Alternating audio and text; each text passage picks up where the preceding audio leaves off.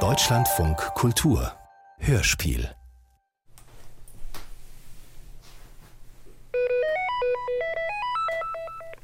Ja, Tietz. Seppke. Schönen guten Tag, Frau Seppke. Ja, guten Tag. Ich hatte Sie eben versucht zu erreichen. Danke Ja. für den Rückruf.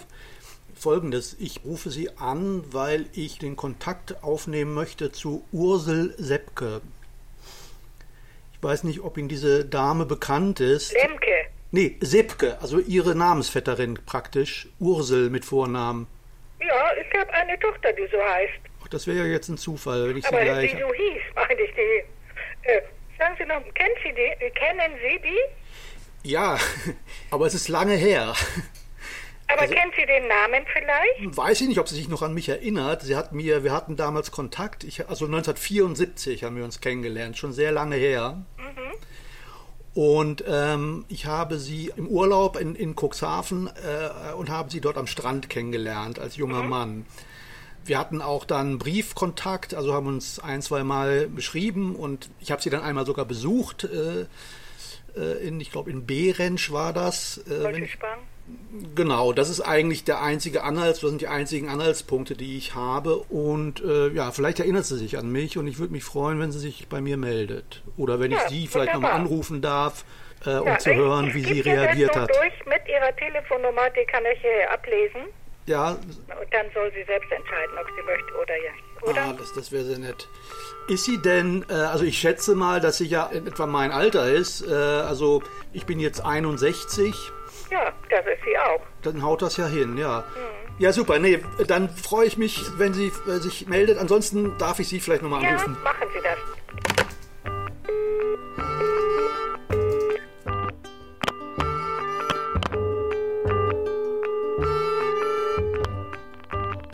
Alte Lieben. Liebesgeschichten aus Zeiten des Festnetztelefons. Von Fritz Tietz.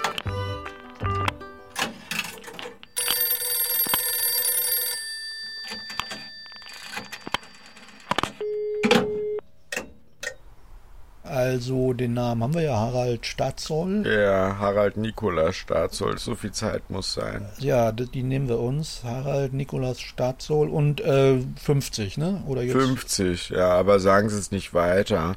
Ich habe schon im Führerschein mit dem Rasiermesser so à la Jar Jar Gabor das Alter weggestrichen. Ja. Und Sie sind äh, Autor, Schriftsteller, Journalist. Autor, Schriftsteller, also mir gefällt ehrlich gesagt Essayist am besten. Stehe zur Verfügung, hatte mich der Hamburger Essayist Harald Nikolaus Staatzoll wissen lassen, als er erfuhr, dass ich lebenserfahrene Menschen suche, so ab 50 aufwärts, die mir von ihren alten Lieben berichten. Also von jenen erfüllten, vielleicht auch unglücklichen, weil heimlichen, gescheiterten oder sonst wie vertrackten Verliebungen, Schwärmereien, Affären, die man als junger Mensch erlebt, aber aus einem bestimmten Grund nie so ganz vergessen hat. Also als ich von ihrem Vorhaben gestern meinen Eltern erzählte, zu denen ich einen sehr guten Kontakt pflege, muss ich sagen, hatte ich meinen Vater, der so ein bisschen altfränkisch ist, und dann sagte ich, ja, es geht um die große Liebe, und er so, ja, welche Damen von wer willst du dann sprechen? Dann habe ich gesagt, Papa, von keiner einzigen. Ja, wovon sprichst du dann? Dann habe ich gesagt, Papa, es geht um Liebe und nicht um Sex.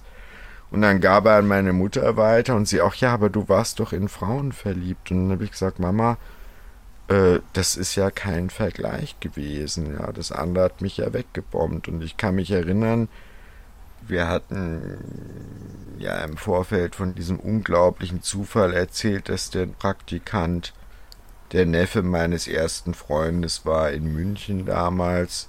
Er hat Geige gespielt. Ich habe ihn bei einem Kammerkonzert gesehen in einem Privathaushalt im großbürgerlichen Münchner. Und ich war dort eingeladen und äh, weiß ich noch genau, mein Goutier-Anzug, den hatte ich mir abgespart. Ich sah aus.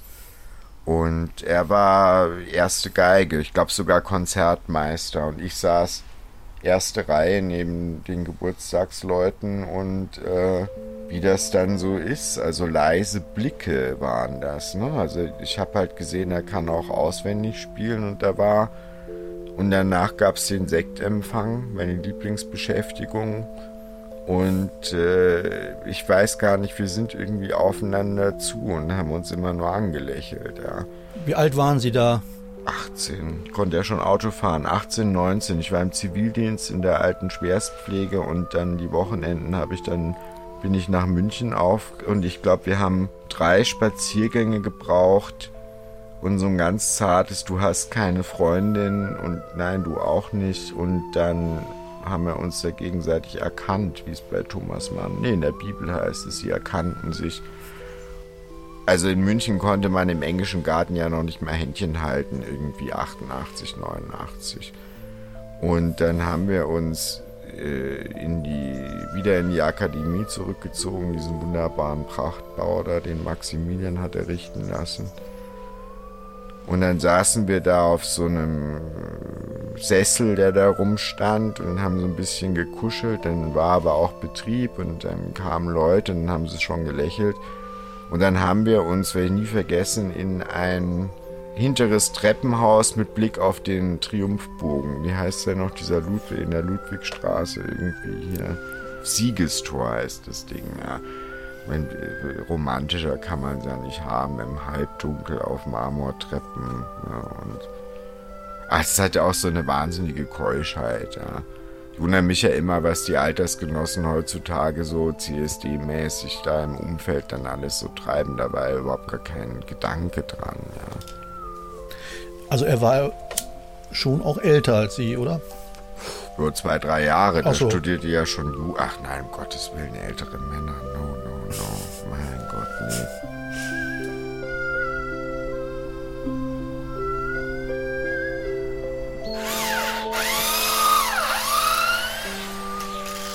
Hallo. Moin, ja. Da vorne sitzt ein Hase. Ein Kaninchen, das ist unser. Ach so, der darf da so, sitzt da so frei, ne? Sitzt da so frei, läuft hier rum und kommt abends wieder zurück. Ja, ich suche Frau Kramp. Inken Kramp lebt zusammen mit ihrem Ehemann und einigen Haustieren in einem Dorf unweit Lübecks. Hallo, Frau Kramp. Guck, da geht's schon los. Da geht's schon los. Die 50-jährige Künstlerin war bereit, mir von einem regelrechten Liebesrausch zu berichten, dem sie als junge Frau erlag. Und von dem Menschen natürlich, der ihn auslöste. Oh, dieser Mensch war so magisch, das war unglaublich. Das Licht ging an, wenn der reinkam. Und dann war er immer in Bewegung und am Tanzen. Ich glaube, ich kannte keinen Mann, der so leidenschaftlich gern getanzt hat. Das war echt schön. Aber wie gesagt, also sobald irgendwie der da war, hat mein Körper verrückt gespielt. Schweißausbrüche, ich hatte immer nasse Hände. Und selbst als dieser Brief dann später kam, war auch diese körperliche Reaktion wieder da. ne? Sofort. Was für eine Macht ein Mensch über einen haben kann. Wo? Eigentlich ist es ja auch was Erschreckendes. Ne? Es Das- ist total erschreckend. ja. Nehmen Sie ihm das vielleicht auch übel heute? Oder Nein, das nehme ich ihm nicht übel. Also ich habe mich nicht schlecht aufgehoben gefühlt bei ihm. Er hat diese Situation halt nicht ausgenutzt. Ja, und wenn er ein Arschloch gewesen wäre, dann hätte er alles mit mir machen können. Ich wäre auch sofort von der Schule abgegangen. Ich wäre sofort nach Stuttgart gezogen. Dann hätte ich wahrscheinlich gedacht, ach, ich werde jetzt schwanger und wir gründen eine Familie oder so. Ja. so weit war das schon. Ach, Das so ja. Die, von der Gedanken, von der, von, von der Gedankenwelt. Ja, ich hatte so ein bisschen das Gefühl, ich will den behalten. Also so koste es, was es wolle. Das ist ganz erschreckend.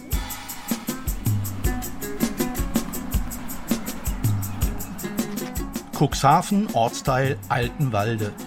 Hier lebt Ursel Lemke, geborene Sibke, die mich tatsächlich zurückgerufen hat. 46 Jahre nach jenem Sommer, der mein Sommer der Liebe war. Der unerfüllten Liebe, um genau zu sein. Ursel hatte damals langes blondes Haar und ihre sonnengebräunte Haut war nur knapp von einem türkisfarbenen Bikini bedeckt, als ich sie traf während eines Familienurlaubs am Strand von Cuxhaven-Döse. Jetzt stehe ich vor dem Haus, in dem sie heute mit ihrer Familie lebt und bin sehr nervös. Hallo? Hallo? Bist du Ursel? Ich bin Ursel. Bisschen anders sehe ich jetzt aus, ne? Doch, ich erkenne dich wieder. Ja, sind jetzt rot und nicht mehr blond. Das stimmt. Ja, ich bin Fritz. Ja, Schön, dich zu sehen. Ich freue mich. Komm rein. Ja, ich bin auch sehr erfreut. Etwas aufgeregt, gebe ich zu. War ich auch. Ich habe doch eben mit meiner Mutter telefoniert und habe nur gesagt, eigentlich bin ich so ein bisschen nervös. Komm mit. Einmal so. Okay. Komm mit rein. Ich habe dir was mitgebracht. Und Eine das auch. Ja, die sind wunderschön, die liebe ich. Ja? Super.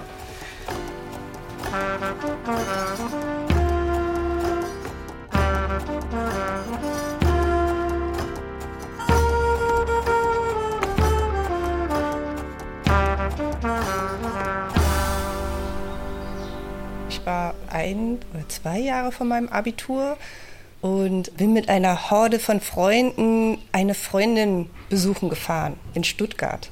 Die kam aus Plön, ne? Also aus dem Norden jetzt hier. Genau, wir kamen aus dem hohen Norden und dann haben wir dort eine Party gefeiert. Ich habe mich total gefreut, meine Freundin wiederzusehen nach langer Zeit. Und dann kam irgendwann im Laufe des Abends ein junger Mann rein und ich war, mich hat's erwischt. Also ich war sofort hin und weg und dann habe ich gleich gemerkt, dass ist, irgendwas ist hier verkehrt. Das habe ich noch nie gefühlt. Ja, ich habe mich auf den ersten Blick einfach verliebt.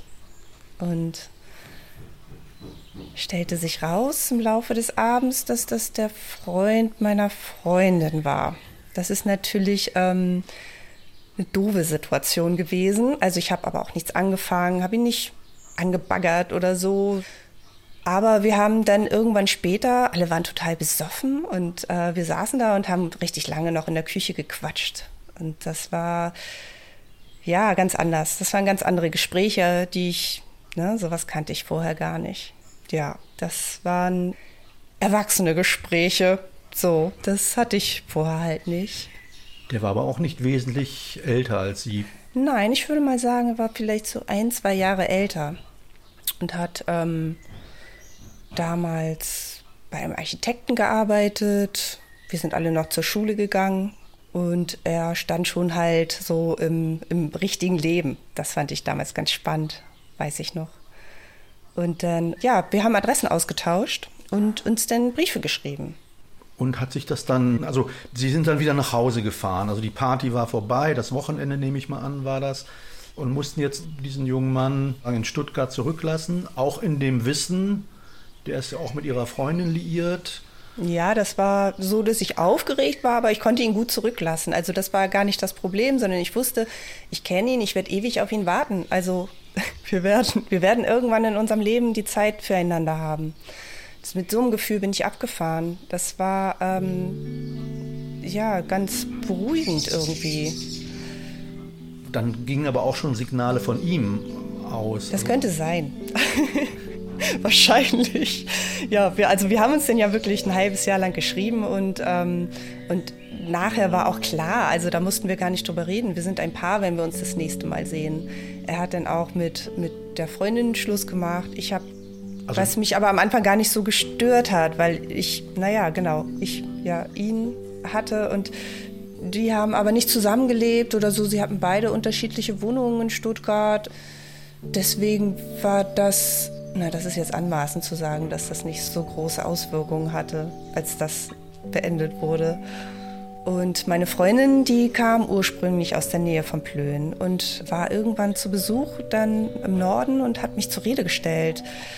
Sie hat mich dann in meiner Wohnung aufgesucht und aber ich war irgendwie so verknallt in diesen Typen, dass ich gemerkt habe, okay, das, die Freundschaft, das nehme ich in Kauf, dass das beendet ist.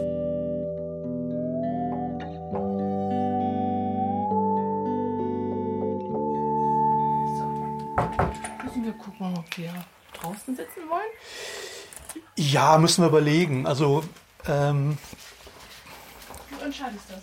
genau, wir gucken erstmal in aller Ruhe. Ja. Möchtest du was trinken? Erst Ihre leuchtenden Augen, der offene Blick, Ursels Lachen. All das kommt mir sofort vertraut vor. Nicht allerdings die warme Umarmung, mit der mich Ursel eben an sich drückte, denn das war mir ja bis dahin nie vergönnt gewesen. Wir hatten uns damals tatsächlich kein einziges Mal wirklich berührt. Ich finde das ja so erstaunlich, dass du das gemacht hast. Dass du da angerufen hast bei meinen bei meiner Mutter, die war ja ganz fasziniert davon, dass du nach so langer Zeit da anrufst und sie konnte sich auch noch an den Bikini erinnern, meint sie, aber ehrlich gesagt, Stimmt aber, ne? Der, Ja, ja, sagt der türkisfarbene. das war richtig. Okay. Mir fällt Arno Schmidt ein. Du Narr, weshalb musstest du dich umwenden? hatte der Schriftsteller einen Freund gescholten, als der seine alte Liebe besuchte und dabei auf eine fast 60-jährige verbrauchte Frau traf, mit der ihn nichts mehr verband. Nichts davon aber trifft jetzt hierzu. Wenn überhaupt, gibt es in Ursels Wohnzimmer nur einen, der alt und verbraucht wirkt und dazu erschreckend fettleibig und erschütternd kahl obenrum geworden ist. Wie sehr hatte ich mich vor diesem Augenblick gefürchtet, derart aus dem Leim gegangen, vor die Angebetete meiner Jugend zu treten, aber Ursel lässt sich zum Glück nichts anmerken. Ich war noch nach Wiesbaden zu meiner Tante Verena, leider viel zu früh verstorben, weil wir da eine Toleranz hatten. Wir konnten ja in München nicht zu ihm und wir konnten in Ingolstadt nicht zu mir. Es gab dann romantische Ausfahrten im Hochsommer, wo man sich ins Gras gelegt hat und äh, über den Rest schweigt des Sängers Höflichkeit.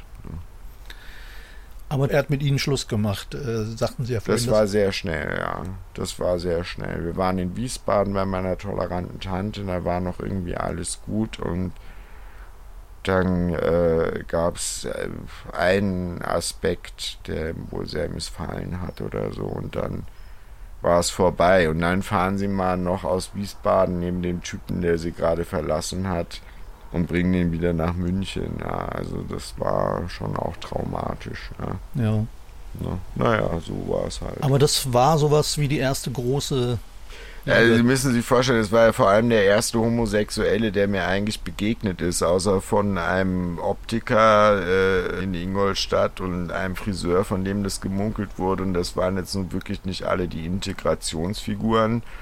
Es gab eine schwule Gesprächsgruppe im, Gemeindehaus in Ingolstadt und äh, da habe ich mich dann die Treppenstufen rauf gewagt und habe da einmal um die Ecke geguckt ja, und da waren so die mühselig und geschlagenen schwulen Herren aus Ingolstadt, die nicht besonders glücklich waren. Aber das ist jetzt eine Beziehung, die Sie Ihr Leben lang mehr als andere oder ist nö, das Nö, nö, ich habe ihn ja dann auch abserviert, weil es gibt ja dieses Moritz, ja, diese schreckliche Poser-Restaurant, wo sie alle hingehen, die schwulen Juristen und dann waren wir dann im Kreis. Und dann habe ich halt bei Tisch zu seinen ganzen spießigen Freunden gesagt, naja, der wollte halt einen jungen Liebhaber aus der Provinz und dann hat er ihn weggeworfen ne? und dann war also Schweigen am Tisch und dann habe ich, glaube ich, 100 Mark auf den Tisch geworfen und habe mich wieder ins äh, den bayerischen Hof zurückgezogen und eigentlich von ihm nie wieder was gehört.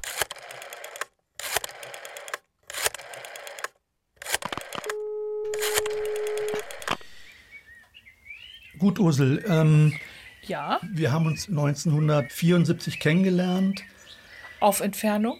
genau, und ähm, sind auch nie richtig eigentlich, haben nicht richtig zueinander gefunden. Äh, dann gab es halt dieses Wunder, was dann irgendwann passierte, dass mir dieser Ball quasi vor Augen stand und äh, ich, ich den Namen darauf sah, was wirklich ein, ein Jahr lang vorher nicht, nicht passiert ist. Und ich finde, das ist eigentlich das Erstaunlichste an, an unserer Geschichte, mit das Erstaunlichste, dass also diese Eingebung. Ich weiß nicht, was das war. Da muss irgendwas in der Wahrnehmung verschüttet worden sein und das kam dann plötzlich raus, wahrscheinlich durch diese Intensität des, des meines Gefühlslebens oder was auch immer. Ja. Ja.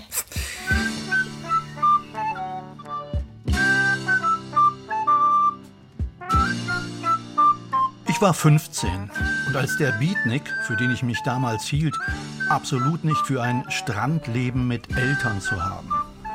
Ich hing auf unserem Liegeplatz ab, las Kerouac und hörte Musik von Caravan oder Soft Machine.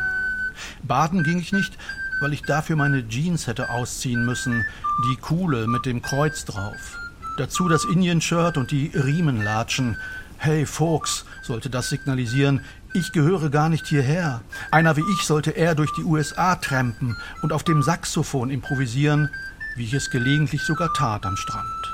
Wenn auch nicht auf dem Sax, das ich auch gar nicht besaß, sondern auf meiner Blockflöte, die ich in einer Hirtentasche ständig mit mir führte.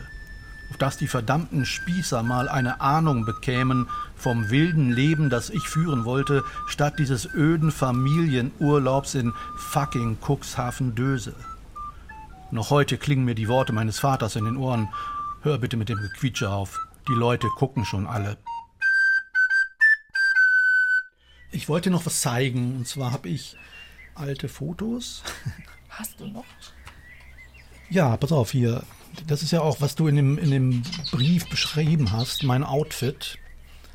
Was dir äh, jedenfalls damals Gut einem, gefallen hat. Würde mir jetzt auch gefallen. Ja, man sieht also diese Hose mit dem, mit dem Kreuz drauf. Dann dieses. Äh, Diese kleine Tasche. ja, diese Hirtentasche. Ja, genau. Und eben. Dieses indische Hemd oder so. Mit, ja, genau, so Nessel, Nesselstoff oder das war ja sowas. früher modern. Genau. Und dann die Sandalen. Genau, diese schlimmen. Da sieht man ja auch, dass ich kaum damit gehen kann. Ne? Weil, Weil die so weit sind Ja. vorne, du kannst kaum fassen. Aber was ich dir auf jeden Fall nochmal zeigen wollte, ist. Ähm, Mit der Flöte. Der Rattenfinger von Hameln hat nicht ganz geklappt. Wie schön. ich habe tatsächlich am Strand gesessen und Flöte gespielt und das ist natürlich unglaublich peinlich. Also Aber ehrlich, damals. ich finde das ausgesprochen mutig, wenn man sich da hinsetzt. Ich finde das mutig, sich da hinzusetzen in aller Öffentlichkeit und dann da Flöte zu spielen, weil es einem gefällt. ja. Ich finde es mutig. ja, mutig ist ein gutes Wort dafür. Aber doch. So schlurfte der Urlaub dahin, bis eines Tages plötzlich diese Familie am Strand auftauchte und mit ihr dieses Mädchen, ungefähr mein Alter und so unglaublich hübsch. Ich war sofort hin und weg. Und als sich erstmals unsere Blicke trafen, sie sogar kurz rüber lächelte, war ich vollends entflammt. Hm, Hast du denn an diese Situation am Strand, äh, hast du keine so richtigen Erinnerungen mehr? Doch, das kann, das ist noch da. Aber ich kann mich auch noch erinnern, als wir uns am Strand kennengelernt haben, wie das ist, wenn man so miteinander Blickkontakt aufnimmt und diese zarten Kontakte und was dann im Inneren so passiert, dass es anfängt zu kribbeln. Nicht nur im Hals, sondern auch im Bauch. Und ich finde, diese tollen Gefühle, die kann einem überhaupt keiner nehmen, auch wenn wir nicht zueinander gefunden haben. Trotzdem, das waren, also, das ist unvergesslich. Für Ja. mich jedenfalls. Freut mich.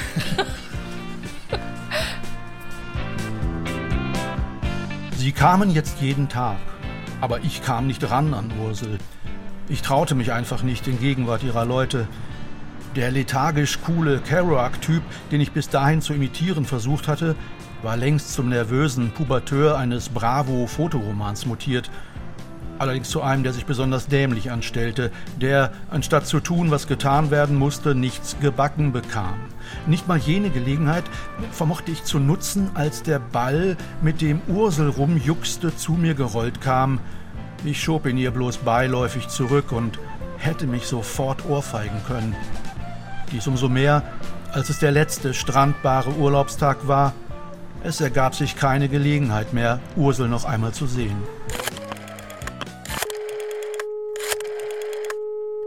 Ich glaube auch gar nicht, dass es irgendwie, irgendwie Liebe war oder so. Ich bin dem verfallen. Das ist einfach so eine Person, die äh, einen so in den Bann ziehen kann. Also er wäre ein guter Sektenführer, glaube ich.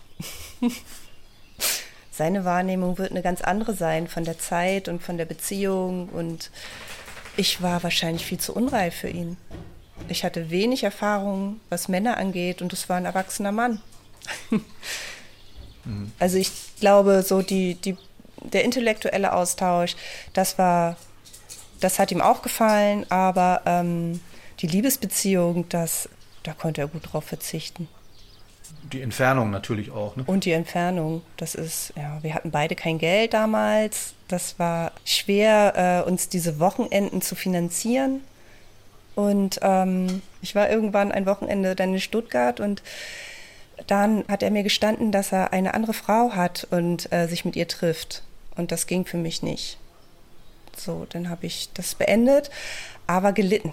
Gelitten wie ein Hund. So, ich äh, hatte auch überlegt, mir das Leben zu nehmen, stand auch an der Eisenbahnbrücke, aber dann, als der Zug kam und dann habe ich dann einen Rückzieher gemacht, worüber ich mich sehr freue heute. Ähm, Der Hund findet es auch nicht so gut. nee, er, ist, er kennt solche Schwingungen, mag er nicht. Äh, Das erschreckt mich auch ein bisschen. Also, dass es so ernst war, dass Sie äh, tatsächlich überlegt haben, Ja, und dann habe ich aber ähm, für mich entschieden, also ich werde ihn halt nochmal wiedersehen. Da führt gar kein Weg dran vorbei. Das ist meine große Liebe gewesen.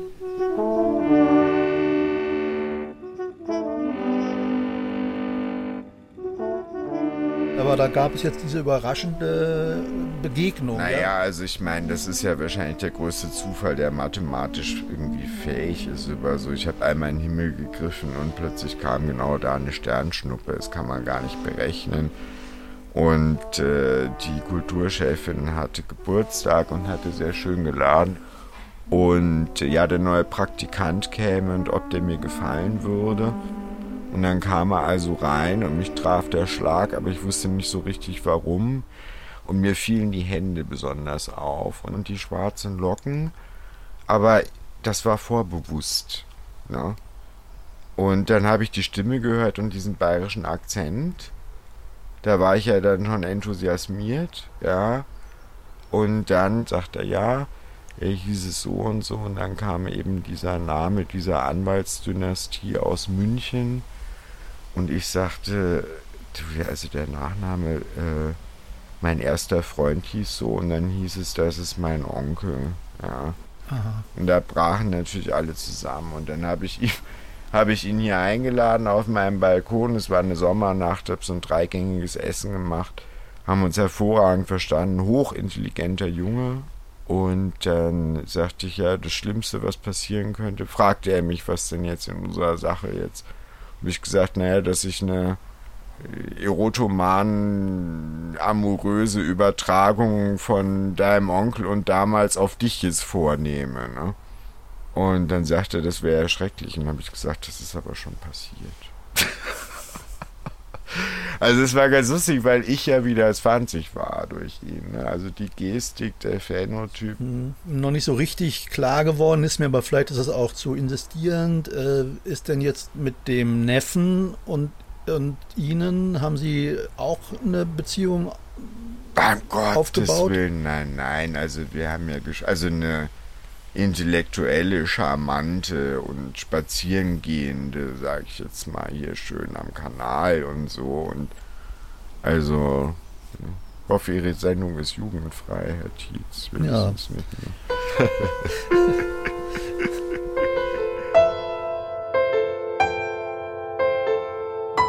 Der Trennungsschmerz war kaum auszuhalten. Ursel, Ursel, Ursel war alles, was ich nach der Rückkehr ins heimische Bielefeld denken konnte. Keine Frage, ich litt wie kein verliebter Teenager zuvor gelitten. Ich musste Ursel wiedersehen oder sterben.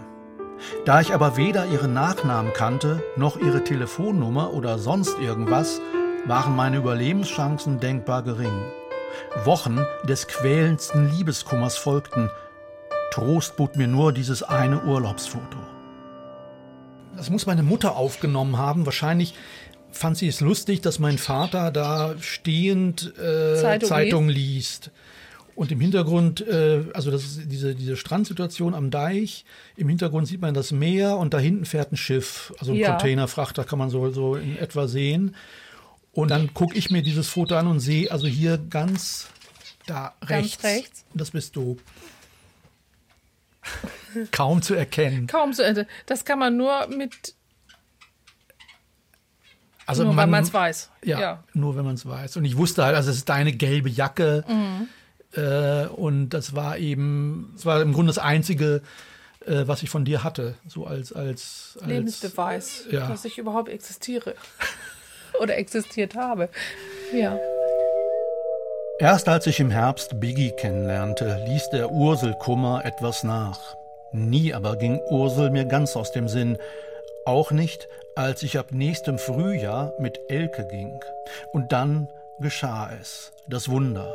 Eines Morgens nämlich, noch ein wenig dösig vor dem Aufstehen, tauchte plötzlich ein weißer Plastikball vor meinem inneren Auge auf, und deutlich sah ich dieses Wort auf ihm prangen, mit einem Filzer gekritzelt, Seppke.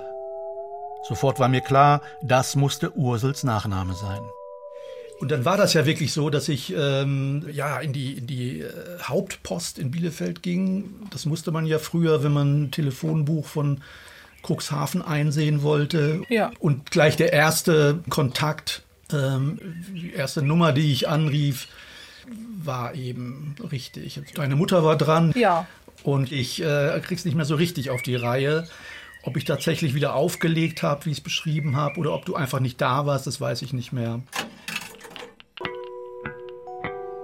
Ich lauschte in die rauschende Stille, vernahm Schritte, hörte, wie der Hörer aufgenommen wurde und dann, ja, hier Ursel. Ich erschrak entsetzlich.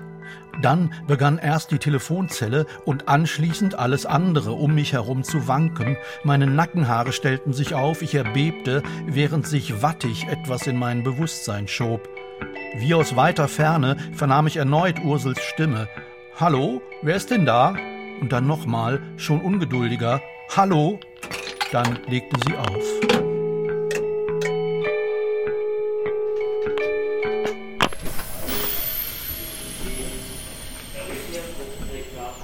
Ich bin in die Stadt meiner Jugend gefahren, um mich mit Felicitas Jakobsen über Wie ich einmal in Fritz Tietz verknallt war zu unterhalten. Ein Text, der 1983 in einer von ihr mit herausgegebenen Literaturzeitschrift erschienen war. Die Autorin, eine mir vage bekannte Kommilitonin von Felicitas, hatte den drei Seiten langen Text mit diesem Satz enden lassen: Alle Frauen lieben Fritz Tietz.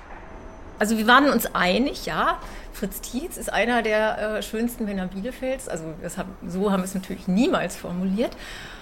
Ja, wir fanden dich, glaube ich, beide attraktiv und ähm, wussten auch, dass es da ähm, eine ganze Menge andere Frauen gab, die, die das ähnlich sahen. Warum, weiß ich nicht. Ich glaube, das lag eher daran, weil du ja, du warst ja auch präsent. Und du warst andererseits auch relativ schweigsam. Also, ähm, und das äh, alleine, das macht einen ja schon dann äh, anziehend. Also ein, ah ja. Mhm. Ne? Glaube ich jedenfalls. Schweigsamkeit ist, nicht, ist nie vergeben. Also deswegen, ähm, man könnte sagen, dieser ganze Text ne, ist halb Pose und halb Wahrheit. Ja. Also dieser ganze Text besteht ja aus sechs Teilen und ähm, im vierten Kapitel zum Beispiel heißt es, ähm, ich habe F erzählt, dass ich einen Text zu Fritz Tietz geschrieben habe und nun hat sie sich schon zweimal danach erkundigt, hat auf meinem Schreibtisch herumgespäht und gelacht. F ist nämlich auch in ihn verknallt. Ähm, Zitat Ende. Ähm, ja, frage ich mich natürlich, ich meine, F wie Felicitas ist ja naheliegend. Also, ja. Na klar, ja sicher. Warst du mhm. auch in mich verknallt? Ja, also auf dieser Poseur-Ebene, ja, genau. Ich hatte, wie ich einmal in Fritz Tietz verknallt war, längst vergessen. Und also auch, wie verärgert ich seinerzeit über die Veröffentlichung war. Sah ich mich darin doch vor allem als arroganten Schönling beschrieben, der es nicht für nötig hielt, selbst auf offenherzigste Liebesbekundungen zu reagieren. Als mir die Zeitschrift dann kürzlich wieder unterkam, war ich eher berührt von der Geschichte über die unerwidert gebliebene Verknalltheit jener Autorin, mit der ich auch gern darüber gesprochen hätte, allein sie wollte nicht und auch nicht, dass ihr Text in dieser Sendung verwendet werde, so ließ sie mir ausrichten, und beides ist zu respektieren. Aber natürlich macht man sich so seine Gedanken.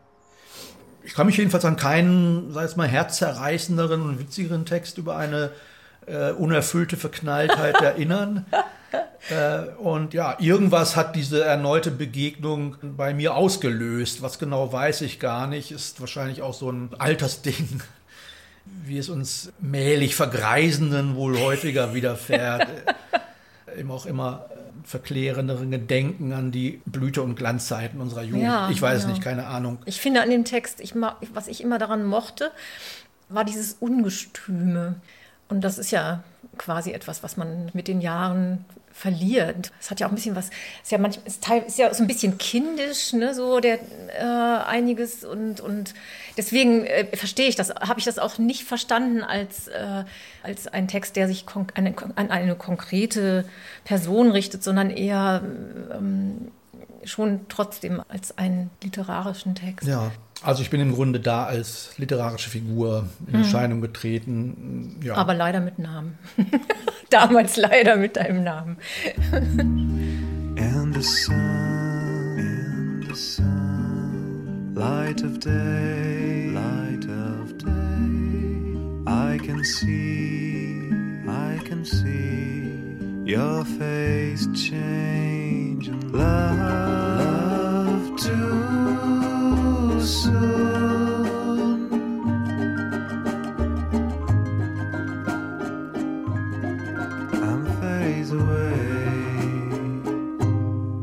Sie ihn denn dann nochmal wieder gesehen? Ja, das, ähm, ja, nein. Aber was ein bisschen abgefahren ist, ich wusste ja mein Leben lang, dass ich ihn wiedersehen werde irgendwann oder dass ich von ihm hören werde. Und ähm, ich habe auch in den Beziehungen danach, hatte ich meinen, meinen Männern immer gesagt, also wir können gerne zusammen sein, aber lieben, das ist, tue ich dich nicht. Ich, ne? ich habe eine große Liebe in meinem Leben. Dann habe ich aber irgendwann meinen Mann kennengelernt und gemerkt, oh nee, guck mal, geht ja auch anders. Und ähm, ich glaube, als er 40 wurde, da habe ich plötzlich einen Brief bekommen. Wir wohnten da schon hier auf dem Land, relativ frisch, mein Mann und ich. Und ich habe die Handschrift gesehen und mir wurde plötzlich ganz anders. Also ich musste mich hinsetzen und dachte, okay, ich werde jetzt geprüft vom Universum. Also ich werde wirklich darauf festgenagelt, auf dieses, ich werde dich ewig lieben und ich werde immer auf dich warten. Habe den Brief aufgemacht und es war total schön, einfach von ihm zu lesen und in diesem Gefühl plötzlich wieder zu sein.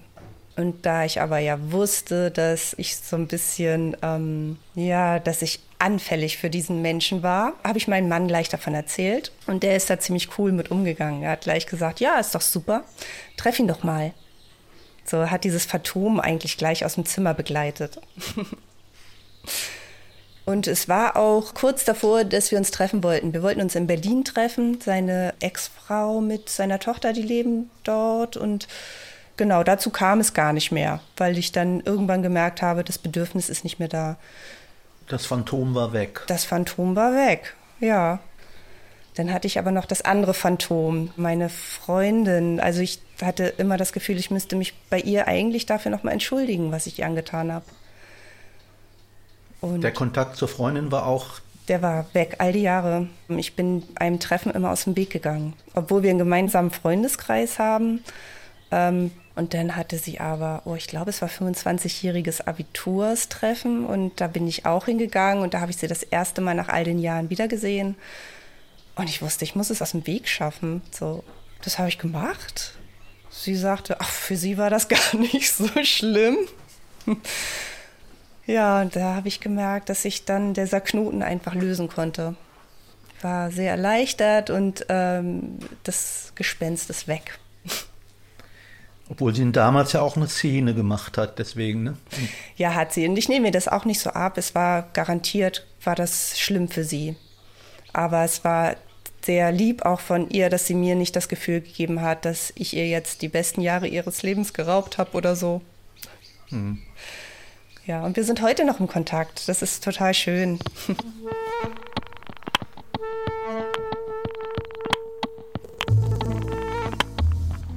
allein dieses Anrufen, ja. Also wir hatten einen Telefonapparat, der stand so quasi zentral im Wohnzimmer.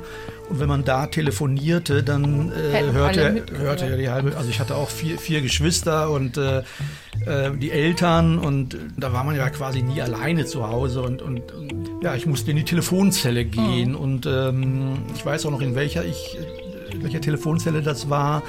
Ähm, dieser Geruch dieser, von diesen Telefonzellen, der ist einem ja, Ja. irgendwie noch so, so präsent.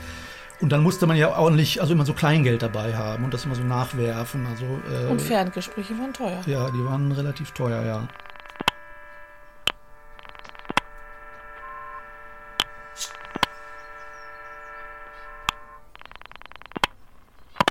Also, es ist so, dass ich. Ich habe einen Brief von dir bekommen. Den hast du noch. Und das, daraus rekonstruiere ich, aus dem, was du schreibst, dass ich dir vorher einen Brief geschrieben habe. Also ich habe dich wahrscheinlich telefonisch nicht erreicht und habe dir dann äh, eher einen Brief geschrieben. Kannst, Also ich kann mich daran erinnern. Und zwar war das vor nicht allzu langer Zeit. Da habe ich diesen Brief in der Hand gehabt und habe noch darüber nachgedacht, wie lange das schon her ist. Und dann habe ich gedacht, naja, irgendwann musst du dich mal davon trennen und habe ihn einfach weggeworfen. Und das ist mir jetzt im Nachhinein, als du dann dich gemeldet hast, ist mir das eingefallen. Und da habe ich gedacht, boah. Aber ich weiß, dass ich ihn bekommen habe. Das weiß ich. ähm, willst du den mal auspacken? Was ich da geschrieben habe? Noch mit Rosenpapier, meine Güte. Ja, sehr ja, liebenswürdig das Ganze gemacht. Das ist ja total schön. Lieber Fritz, ich erinnere mich noch sehr gut an dich. Mir ging es genauso wie dir. Auch ich hatte mich verliebt. Vielleicht hast du gemerkt, dass ich immer deine Nähe gesucht hatte. Ich dachte schon, dass das ziemlich auffällig sein müsste. Damals hattest du mir nie deutlich gezeigt, dass du mich magst. Ich habe, als ihr fortgefahren seid, noch oft an dich gedacht. Wenn ich ehrlich bin, muss ich dir sagen, dass ich deinetwegen mehr als einmal geweint habe. Ich habe mich damit getröstet, dass du dieses Jahr wiederkommen würdest. Aber ein Jahr kann sehr lang sein und inzwischen habe ich einen Jungen kennengelernt, der mir sehr viel bedeutet. Als man mir deinen Brief überreichte, war ich wie vor den Kopf geschlagen, denn damals hattest du mir nie deutlich gezeigt, dass du mich magst.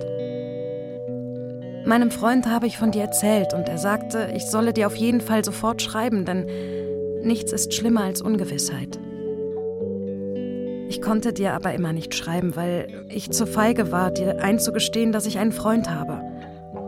Ich weiß nicht, aber könnten wir denn nicht wenigstens Brieffreunde bleiben? Ich mag dich immer noch, wenn auch auf freundschaftlicher Basis. Bitte schreibe mir. Es grüßt dich herzlich, Ursel. Genau, meine Güte. Also ich hatte den aufgehoben, ich habe den ähm, Gehütet. Also gehütet. Ähm, Das ist ja toll. da ist sogar datiert äh, Oktober, was steht da? Oktober, 75. Oktober 75. Ja, hat also ein Jahr gedauert, ne? Genau, also dieser Brief. Brief. Der mich natürlich auch umgehauen hat, denn ja, du, du, du erzählst mir in dem Brief, dass, dass du Dass ich in dich verliebt war, ja, genau. genau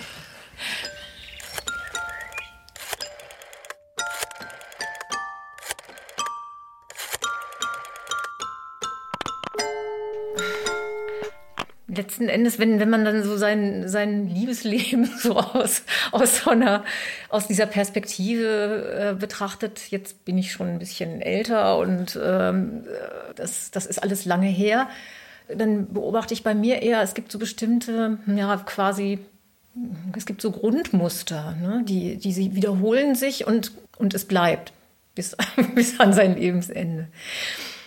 Aber auf jeden Fall, ähm, ein Grund, eines dieser Grundmuster ist sicherlich, ähm, dass ich versucht habe, meine Verliebungen oder, oder meine Schwärmereien oder so, dass ich die äh, immer versucht habe, sehr zu verbergen vor anderen.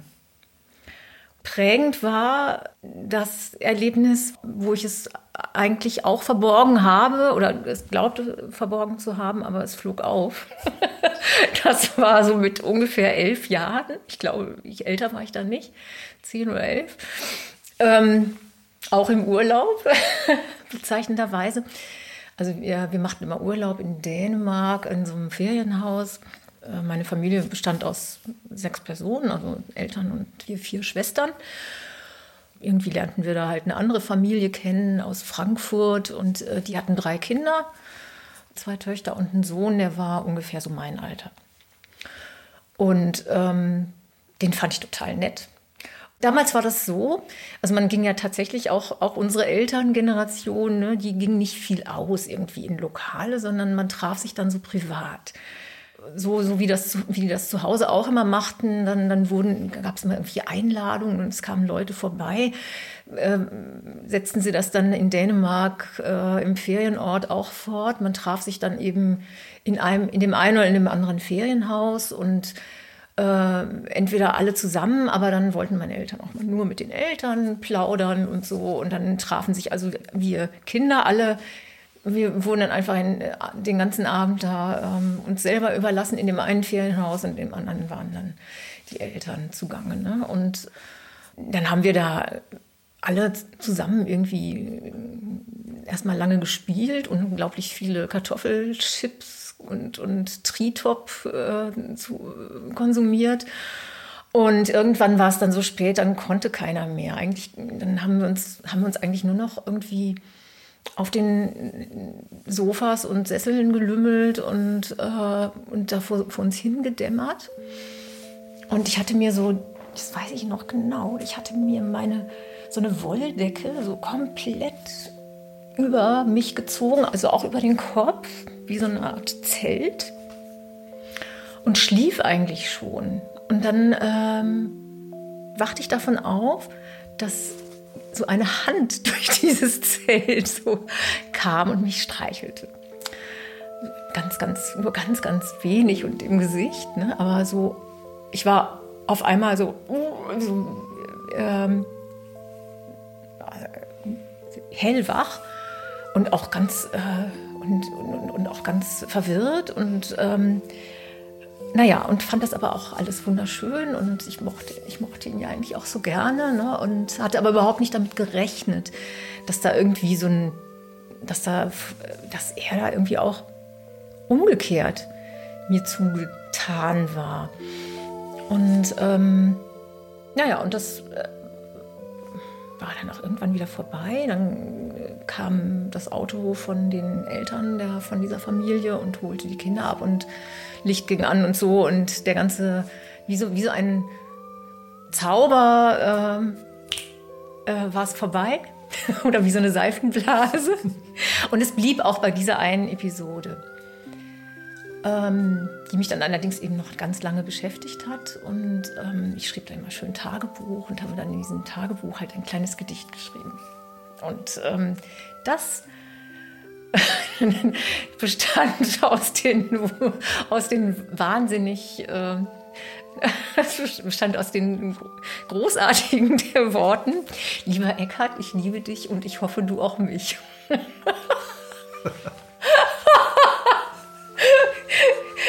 Und das natürlich haben meine beiden älteren Schwestern Postwenden, glaube ich, gefunden und haben das äh, genüsslich da äh, erstmal bei uns zu Hause verbreitet. Also dann wussten es ganz schnell auch meine Eltern.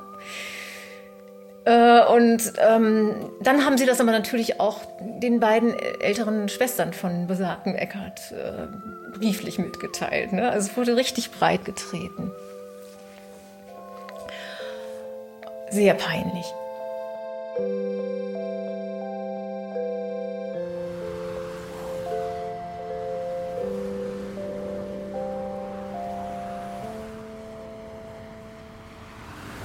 Nach Ursels Brief gab es kein Halten mehr. Ich musste sie wiedersehen.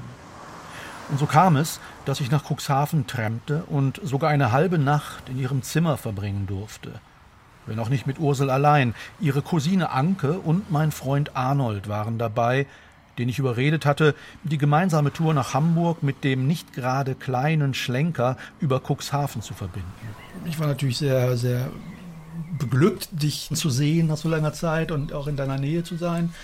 Aber ich habe auch gemerkt und mir wurde immer klarer, nee, also Ursel ist ein tolles Mädchen, aber das wird nichts mit uns, das kann nichts werden wir sind dann am nächsten Tag sind wir nach Hamburg getrennt und da haben uns deine Mutter und du zur B73, einen Ortsausgang Cuxhaven gebracht. Ja. Und kaum waren wir draußen, hielt ein Wagen und zack waren wir weg. Und da brach wieder alles bei mir aus, weil ich, vielleicht hatte ich auf eine Umarmung spekuliert oder vielleicht doch nochmal auf ein Zeichen von dir oder, äh, also der Abschied war einfach zu schnell. Ja. Es war halt immer noch dieser Liebesschmerz. Und ähm, danach habe ich dir nochmal einen Brief geschrieben. So einen freundschaftlichen Brief, wo ich einfach nochmal gesagt, toll, dass wir, dass wir uns Mhm. nochmal gesehen haben und so weiter. Aber dieser Brief muss etwas seltsam ausgesehen haben, weil ich dann doch, also ich wollte doch nochmal dir meine Liebe beweisen und habe dann in diesen Brief eine geheime Botschaft eingebaut, die aber wahrscheinlich so geheim war, dass du sie nicht gelesen hast. Nee, wahrscheinlich nicht. Also es war so, ich habe ich hab den Brief so konstruiert, dass die ersten Buchstaben jeder Zeile von oben nach unten gelesen eine Liebesbotschaft nochmal noch mal bilden. Ich weiß natürlich nicht mehr, was genau das war, aber sowas wie, liebe Ursel, ich komme nicht drüber weg, ich weiß, es ist sinnlos, Mhm. aber ich liebe dich immer noch, so, so in, diese, in dieser Form. Aber, aber den Brief hast du nicht zufällig noch. Ne? Das wüsste ich nicht. Und wenn dieser Brief mich erreicht hat, dann hätte ich dir da wahrscheinlich auch nicht mehr drauf geantwortet, weil das hätte von meiner Warte aus hätte ich dann gedacht, also das würde dir nicht helfen, wenn ich dir jetzt antworte. Das ist zwar nicht unbedingt die beste Art, aber manchmal, wenn man sich zurückzieht, damit der andere dann einfach weitermachen kann, woanders oder mit jemand anders. Und das Ja. Das war's halt.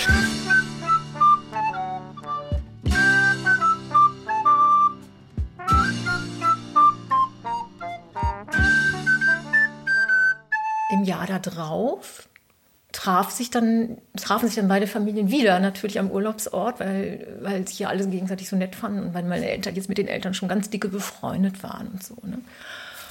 Also ich kann mich nur erinnern, dass ich dann natürlich ziemlich verlegen äh, mich fühlte, als wir uns dann alle wieder trafen und als ich dann irgendwann mit Eckhard ähm, alleine war, sagte er dann zu mir, ich kriege noch ein Geständnis von dir. Und das hat er dann bei, an verschiedenen, in verschiedenen Momenten immer noch mal wieder wiederholt. Und das war so, und ich, also ich ich habe mich so geschämt und gewunden. Und ähm, ja, und, und habe hab mir danach eben auch gar nicht mehr mit ihm geschrieben, was ich vorher getan hatte, immer mal so. Ne, gab es immer so kleine Briefwechsel. Und ähm, wahrscheinlich, ich glaube, es jedenfalls, da habe ich mir danach geschworen, also das wird, sowas wird nie wieder passieren, dass irgendjemand irgendwas mitbekommt. Mensch. Ja, Und dieses Geständnis hast du ihm. das ist nicht erfolgt. Das Geständnis kam, also aus meinem Mund kam kein Geständnis mehr. Das, dann war der Ofen aus. Hast du denn eine Ahnung, was mit Eckhart heute ist? Nicht viel. Also ich glaube, dass der irgendwo in der Nähe von Frankfurt lebt. Ich, also ich habe auch zu dieser Familie keinen Kontakt mehr.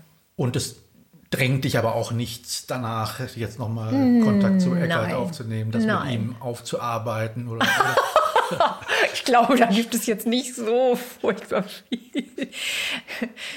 Man könnte ja sagen, er hat, er hat sozusagen, ähm, ein, er hat eine prima Folie abgegeben äh, für, für etwas, was dann, was, was, das sich später dann noch wiederholen sollte und, und, an, und ausgefüllt wurde. Hm. Wollen wir es dabei belassen? Gerne, ja. Oder noch was dazu sagen? Nein, Okay. kein Schlusswort.